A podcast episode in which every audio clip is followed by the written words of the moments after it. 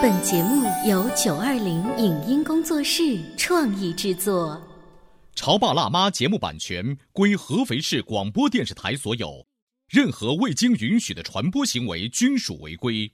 欢迎与九二零影音工作室沟通合作事宜，电话零五五幺六三五零九三五六。你有你的钻石金龟婿策略，我有我的全家海岛游计划。你扛着单反泡妞马不停蹄，我为孩子捕捉成长的美妙瞬间。你忽略我的魅力，我会证明这是谁的时代。你否定我的生活态度，我决定我的人生蓝图。帅哥俊男靠边站，有了宝宝的潮爸魅力更爆发。窈窕美女靠边站，有了宝宝的辣妈魅力更火辣。我是辣妈，不是老干妈，我为自己代言。我是潮爸，不是太阳能浴霸，我为自己代言。潮爸辣妈。本节目嘉宾观点不代表本台立场，特此声明。欢迎收听八零后时尚育儿广播脱口秀《潮爸辣妈》，各位好，我是灵儿。大家好，我是小欧。最好的教养在路上，我们如果能和孩子一起，一同在旅行当中成长，一同在旅行当中收获，那便是最有意义的陪伴教育了。是啊，如果一次旅行就能够遇见整个世界，一次旅行就能够穿越历史、触摸灵魂，那么这种感觉一定是最棒的。嗯，今年的十月黄金周恰逢国庆节、中秋节双节合璧。八天的魅力假期，相信不少潮爸辣妈都会选择出门旅行，带着娃娃走天下的方式度过。是啊，我们的潮爸辣妈节目呢，在这个国庆黄金周期间就推出了一个非常特别的节目单元，叫做“跟着宋词去旅行”。我们为您精心挑选出八首宋词，为您介绍词中那独具特色的风景名胜，来一次听觉的旅行。从边塞。到南国，从山水到城邦，成长的路上有诗词，更有远方。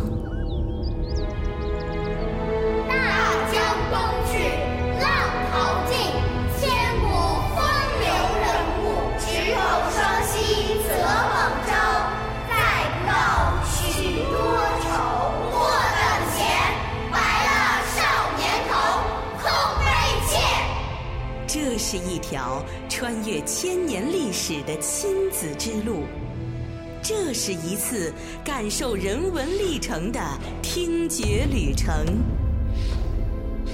潮爸辣妈二零一七国庆特别企划，跟着宋词去旅行。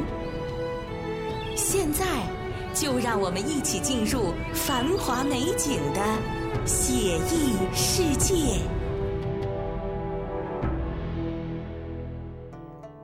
小欧，你知道吗？每一位词人都是最资深的旅行家。嗯他们把美景编成了宋词，记录着上百年前的盛景。我们能从每一首宋词当中去体验千百年前的大宋王朝那个时候的繁华美景，还有人文情怀。所以，我们今天要跟着宋词到哪里去游玩呢？哎，你先别着急，我们今天呢、首先要拜访一位古代人的偶像。古代人的偶像，生活在比宋朝还要久久远的东晋年代，陶渊明。嗯，熟悉陶渊明的各位潮爸辣妈一定知道，他呢是我们国家第一位田园诗人，也是中古时代的大思想家。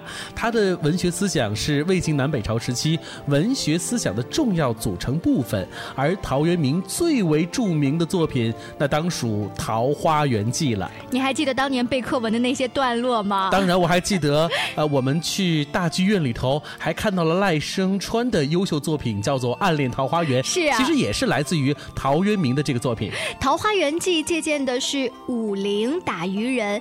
他的行踪这一个线索，把现实跟理想境界联系起来，通过对桃花源的安宁、和乐、自由、平等生活的描述，表现了作者追求美好生活的理想和对当时现实生活的不满。是啊，在陶渊明去世的七八百年之后啊，在宋朝有一位女词人也借鉴着陶渊明的笔触，写出了另一篇充满苦闷和忧愁的词。这个作品呢，就是我们今天要推荐给大家他的《武陵春》。春晚》，作者就是李清照。武陵春，春晚，李清照。风住沉香花已尽，日晚倦梳头。物是人非事事休，欲语泪先流。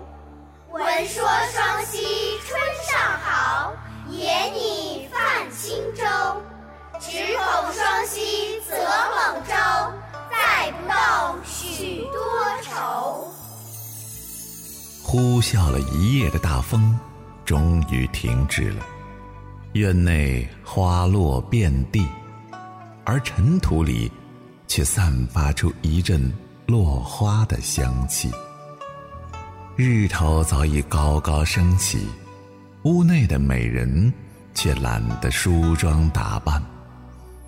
现如今，物是人非，所有的事情都已完结。美人看着窗外，想要诉说自己的心事，还未开口，眼泪却早已先行滴落下来。他听闻双溪的春景十分美好，本打算泛舟前往，但只怕那蚱蜢般的小船无法载动他的忧愁。当李清照写下这首《武陵春》的时候，她所承受的压力不言而喻。国破家亡，故乡渐行渐远，丈夫的遗物令她睹物思人，悲情喷涌而来。此时此刻，即便他身处之地有如武陵桃花源那般的秀美景色，却也无法令他缓解压力、舒展愁眉。是啊。让我们跟着李清照的这首《武陵春春晚》。今天呢，我们向各位潮爸辣妈推荐的旅游目的地，就是传说中的桃花源所在地武陵。据考证呢，这其中的武陵便是今天的湖南常德地区，它位于湘西的北部，是一座洞庭湖畔的文化古城。据传说，从秦代起到现在已经有两千三百年的历史。自古以来呢，武陵既是南北的。交通枢纽，又是江南闻名遐迩的世外桃源，嗯，所以许多的文人墨客都对这里情有独钟，纷纷写下了流芳百世的诗词歌赋。除了李清照之外，在唐朝，孟浩然也在这个地方留下了赫赫有名的《武陵泛舟》，还有司徒空写下了《武陵路》等等，这些啊都是歌颂桃花源的典范。而武陵呢，也因此直接成为了桃花源的代名词。在陶渊明笔下的神秘山村，它在元代时呢就毁于战火，到了明清时期才开始逐渐修复。现如今，桃花源景区有仙桃岭、桃源山、桃花山、情人村等景点，其中古树林立，竹林闻风飒飒，《桃花源记》当中的芳草鲜美、落英缤纷那样的情景，至今仍然能够在这里感受得到。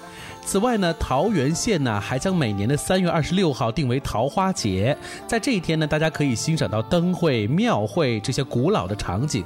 另外呢，如果你带着孩子去了桃花源，也可以到旁边的花园溪去游玩一下。花园溪国家森林公园面积不大，大概是有四十五平方公里，但它的山水之美，自然清新，动人心弦。这里群山环绕，层峦叠嶂，闻名遐迩的五溪湖和龙凤湖分别镶嵌在它的正北和西南面。我想，不论是桃花源风景区，还是旁边的花岩溪，像我们这些城市来的人呐，一旦到了这样的一个地方，空气清新，而且水质纯净。再加上民风淳朴、习俗古老，对于我们来讲，真的是有如到了恍如隔世的世外桃源一般。这种心情的变化是非常剧烈的。还要给大家推荐一个周边的景区，叫做常德诗墙。嗯，它位于常德市区，整个诗墙全长四千米，当中刻嵌了四十三篇精美的中外石壁画，选自先秦以来有关常德的诗作和中外名诗一千多首。而所有的诗词又以书法形式表现，有一千多名书法家书写。楷书、行书、隶书、篆书、草书集于一墙。这个常德诗墙呢，也被选入了吉尼斯世界纪录，被称为是世界上最长的诗书画刻艺术墙。想想看，这个艺术墙其实是一个防洪大堤。你看，它又有实际的功能，还能够将千百年来的人文传承其中。我相信我们带孩子去这个景区观看的时候，一定能够感受这种特别强烈的感触。最后，让我们再来欣赏一遍《武陵迎春》春晚，也感谢亚非明星班的孩子们为我们精彩诵读。《武陵春》春晚，李清照。风住沉香花已尽，日晚倦梳头。物是人非事事休，欲语泪先流。闻说双溪春尚好，也拟。只恐双溪舴猛舟，再不动您现在正在收听的是潮爸辣妈在国庆期间推出的特别策划，叫做“跟着宋词去旅行”。那么我们平时的节目呢，是周一到周五的下午两点、晚上九点，而且在微信公众号里搜索“潮爸辣妈俱乐部”，也可以呢听到我们的语音，看到我们的文字。你想知道更多育儿的趣味故事，不要忘记收听下半段，我们为大家剪辑了平时潮爸辣妈的精彩节目哦。待会儿见。您正在收听到的是故事广播《潮爸辣妈》。《潮爸辣妈》播出时间：FM 九八点八，合肥故事广播，周一至周五每天十四点首播，二十一点重播。网络收听，请下载荔枝 FM、蜻蜓 FM、阿基米德、喜马拉雅、中国广播以及苹果 Podcasts，搜索“潮爸辣妈”订阅收听。微信公众号请搜索“潮爸辣妈俱乐部”，参与节目互动哦。潮爸到，辣妈到，准爸到，育儿专家请。中国内地首档八零后时尚育儿广播脱口秀，陪你一起吐槽养育熊孩子的酸甜苦辣，陪你一起追忆自己曾经的小世界。潮爸辣妈。本节目嘉宾观点不代表本台立场，特此声明。学区房是一个让许多潮爸辣妈头疼的名词，多少爸妈因为学区房竟折腰。为什么周围设施老旧的老城区房价高达四万多一平？学校的分校和校区是一个概念吗？进了好学校就一定能出人头地吗？欢迎收听八零后时尚育儿广播脱口秀《潮爸辣妈》，本期话题：关于学区房，你知道多少？欢迎收听八零后时尚育儿广播脱口秀《潮爸辣妈》，各位好，我是灵儿。大家好，我是小欧。无论我们在结婚生子，对未来的希望有多么美好，似乎都绕不过一个坎，就是眼看孩子要到上学的年纪了，曾经自己体验过应试教育的压力，即将轮回到孩子身上。为了能让孩子上一个好一点的学校，这个学区房你到底是买还是不买？哎，很多人会觉得啊，学区房是我们中国人所特有的概念。直到我前两年的时候去了美国，然后听美国当地的华人告诉我说：“你可别小看美国，美国也讲究学区房。说那个斯坦福大学啊，它所坐落的那个学区和一个小溪之隔的另外一个部分、很近，对不对？那个房价那是一个天一个地。”哦，那那我们心里就平衡了，好不好？但凡你是有钱的，或者是很希望让自己的孩子念好的，嗯，中产阶层。都是砸锅卖铁的要进入到斯坦福大学周围的那个学区房的。嗯，今天呢，我们带来学区房这个血淋淋话题的，并不是小欧跟灵儿本身在办公室聊的，而是我们专业的房产类节目的主持人。有请李璐，欢迎。欢迎，大家好，我是故事广播房产节目的主持人李璐。还有查查妈妈，一个为了学区房挣扎的好妈妈。欢迎。李璐是故事广播比较有名的房产专家，他这个节目做的很好，有很多人都会觉得哇，房产真的是很重要。哎呀，不敢当，不敢当，哎，我也但是这样觉得。但是 李璐，我要跟你今天要唱个反调，嗯为什么呢？因为在我内心深处，我就特别看不起为学区房而忙碌的那些人儿们。因为我觉得实在是太没有必要的一件事情了。那我们三个都要把你打一顿，为什么呢？因为我们有孩子呀因为他是做房子的 专业，而我们两位是妈妈，所以我们会有一种倾其所有要为孩子置办一个你听我说，为什么？嗯一个是学区是一个变动的概念，那每年都会有一些变动。谁知道我的孩子出生之后的几年，长到了六岁上学的那个时候，学区是什么样子的？万一没学区了呢？嗯再一个。房价已然是这个样子了，我的条件就是这个样子了。我砸锅卖铁为我的孩子去创造一个好的一个学区的环境，真的是很有必要吗你？有点破罐子破摔哎。我们来听听专家的意见。呃，是这样嗯子，其实小欧刚刚讲的非常的专业，学区每年都在变动当中，嗯但是呢，变动只是一个微调。比如说某一所名校，它就在我家楼底下，其实很难被划走。是还有一种情况呢，就是目前有些开发商会代建某一所名校的分校分校区，对。像这样的情况，被划走的可能性就很小很小很小。哦，但如果我要是一直就住在马路对面就是名校，那我当然是无所谓了。可是我真的是离那个名校有好多公里远，嗯那我还真的往里头赶趟吗？查查妈妈就是我们今天邀请来的那个关键人物。要吐槽了哈。查查，据我所知，好像他的小学这几年一直都是在往返高架上面堵车，就是堵跨区，跨区，嗯啊、是跨学区上学的。嗯，的确，我觉得啊，有点得不偿失。嗯，你的得不偿失是因为觉得你每天在拥堵当中，然后孩子也牺牲了一些睡眠。对，牺牲睡眠，然后最后两年呢，就是我就没有办法，我们就在他学校附近啊，嗯我们就租了个房子，然后肯定在生活品质上面肯定没有以前的房子住的那么舒服，所以我现在天天就盼望着我们那个二号线能够开通。哦，像查查妈妈举的这个例子，在我上小学的时候，学区房的概念还不那么流行，就已经有了查查现在的这种苦。那个时候没有爸爸妈妈开私家车接送，我每天是自己坐公共汽车和单位的那一个叫区间车，以及我们那个年代很流行的小公共汽车，几种不同的交通工具来辗转。所以那个时候我最大的梦想是，爸爸妈妈，你可不可以让我上午只带上午的书，下午带下午的书？这就意味着我的家离得很近，我不需要早晨就把全天的书都背着去上学，那个年代没有房子买卖这样的一个，没有这种概念以插一句话吗？就你那个时候中午还是能回家的，对吗？就是不能回家，因为我家离得很远，所以那个时候我的痛苦完全可以理解。她是一个郊区的妞儿，要在城区上学。其实我跟你说啊，这个说到这个话题，我比较有感慨啊的，就是因为我也有这样切身的经历。我当时呢是住在望江路上的某一个小区，按学区划分呢，我应该是在一所中等的小学去上学。但是当时我的爸爸呢，就是想尽了各种办法，把我弄到了科大附小去上。哦也是名校对，对有一段距离了。然后我不知道我爸心里怎么想的啊，就真的可能是太望子成龙了。然后在我上了两年之后呢，把我又转到了咱们合肥市的南门小学。更好的更好的学区。但是你知道南门小学在市区嘛？我家当时住的那个位置不算市区，嗯呃，就是坐公交车大概每天有四十分钟的路程是，就是每天很辛苦，很辛苦。嗯，这种辗转，现在让你回头再当爸爸的时候，你会想让你的孩子为了这种名校去奔波，哪怕说爸爸我亲自开车送，还是像查查妈妈一样我租房子，会让你离得近一些。嗯，我觉得不管是哪一种形式，如果我能力可以达到的话，我都尽量会去做的。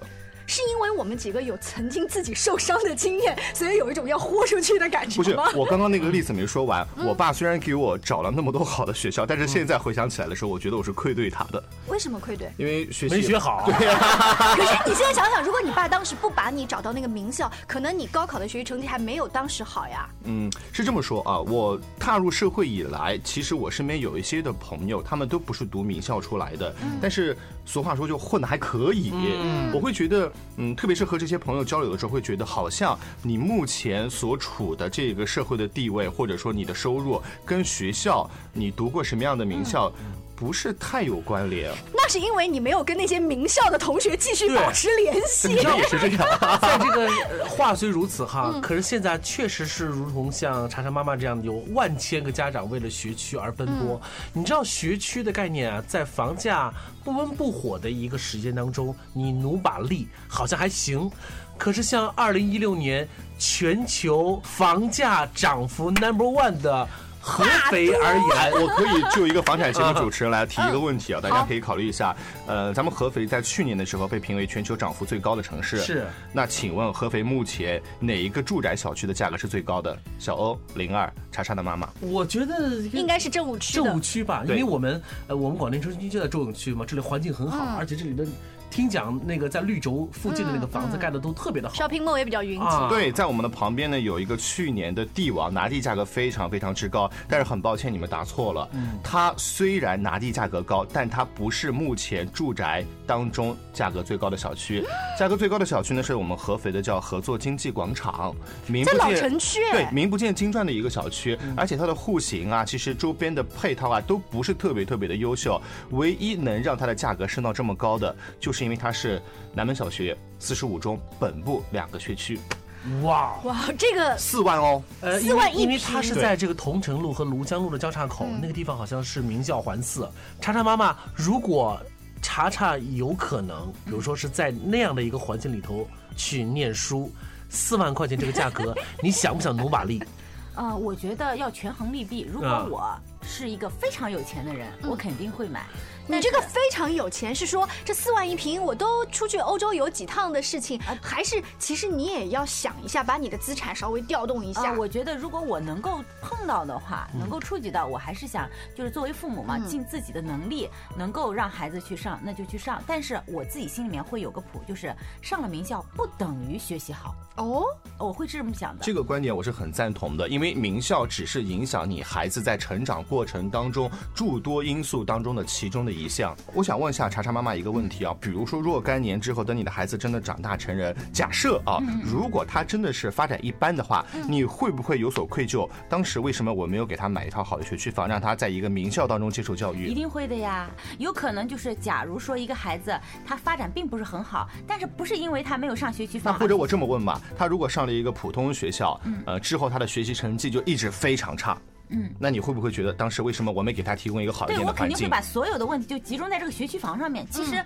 有可能不是因为学区房，你没有反思，是因为自己在家打麻将了。对对对。哎，你打什么麻将？也就是说，孩子成绩哪怕上了学区房的这个名校，不管是好与坏，嗯，你们都做好了一个准备，不会把这个好与坏都完全归功于这个名校，而是归功于这个过程。可是我有的时候会多想一个是，万一孩子上了名校，但是学习成绩也不是名列前茅，那我内心会有种，你看你爹妈为了你倾尽所有啊，你还不努力啊但？至少爹妈该做的我为你做到了。对这就是最可怕的，我会有一种我为你做了所有，接下来就看你的了，反而把他推给学校了呀。孩子就会马上会指责说：“妈，你说话不要骗人了，你真的是为我吗？我初一的时候你把房子卖了，挣的钱怎么不说了？”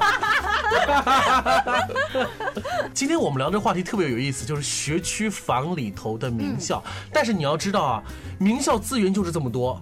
比如他如果是在校本部，那你刚才说了，我们合肥那校本部好几个校本部扎堆儿的那个地方的房子就是四万多块钱。可是对于其他的地方来讲呢，没关系，我没分校啊。分校和嗯校区这个概念我还是不太清楚。哎，这个就要哈哈，我来给大家解答了。我们经常听到说某某名校的某某分校和某某名校的某某校区，其实它都是有区别的。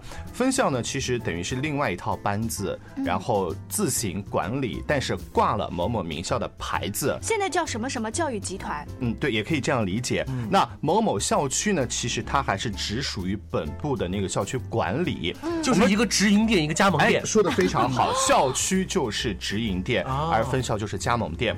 除去这个之外呢，还要提醒收音机前的广大听众朋友，现在还存在一种情况，就是某某开发商在他的新房的这个售卖的周期之内。可能和某某校区签订了一个合约，但这个合约并不是终身的，而是有一定的期限，比如说十年。那你买了我这个房子，只有十年之内可以上我的学校，十年以外，对不起，你不属于我这个学校。那这些背后的道道，我们买房的人怎么知道？这就是所谓的假校区。那你要去进一步的了解。一般来说啊，你可以到这个校区或者说这个小区所处的中介去问一下，他们对这个会非常的清楚。嗯，你发现没有，条条坎坎的东西特别多，对于我们普通的购房者来讲的话，简直就是雾里看花。你觉得对于根本不懂的家长啊，嗯说那我还是豁出去了买本部吧，因为这是最保险嗯的。你说的分校跟校区，我刚刚脑子里转了一下说，即便它是所谓的直营店。那他们的老师师资力量就这么强，他怎么能挪得过来呢？所以啊，那个四万块钱的房子等着你呢。哎，我再安利一下，你们知道怎么去看一个学校的师资力量吗？嗯，是看他们的考试成绩有统计表之类的我？曾经听过一位专家跟我说，你就等他放学的时候站在校门口看一看那些出来的老师，他的年龄段在什么范围之内就 OK 了比。如说三十多或四十多，自己有了孩子，孩子上了小学，其实这是对于一个老师来说的黄金时间段，因为他呃有能力、有这个精力去放在工作上，同时他也知道怎么教育孩子。而且他中间不会有什么产假、婚假之类的，没错会打断。哦，二胎放开那就不一定了。我不保证我们这期节目播完之后，李璐同学，你这个树敌还会会不会变得更多一些？但是呢，我敢保证这期节目之后呢，查查妈妈又回到那个羊圈里，我我觉得我又到这个漩涡里面去了。能买还是买吧。今天我们的话题并不是意味着我们一定要解决它，因为我们提出的这个话题正是映射了当下所有潮爸辣妈们都共同有的纠结和焦虑。纠结和焦虑会持续下去，我们只不过说给你提供了一盏明灯而已。嗯，或者带给你一个思考。今天我们的节目呢，非常感谢查查妈妈和李璐做客直播间。更多关于育儿的趣味话题，大家可以来关注微信公众号“潮爸辣妈俱乐部”。下期见，拜拜。拜拜。以上节目由九二零影音工作室创意制作，感谢您的收听。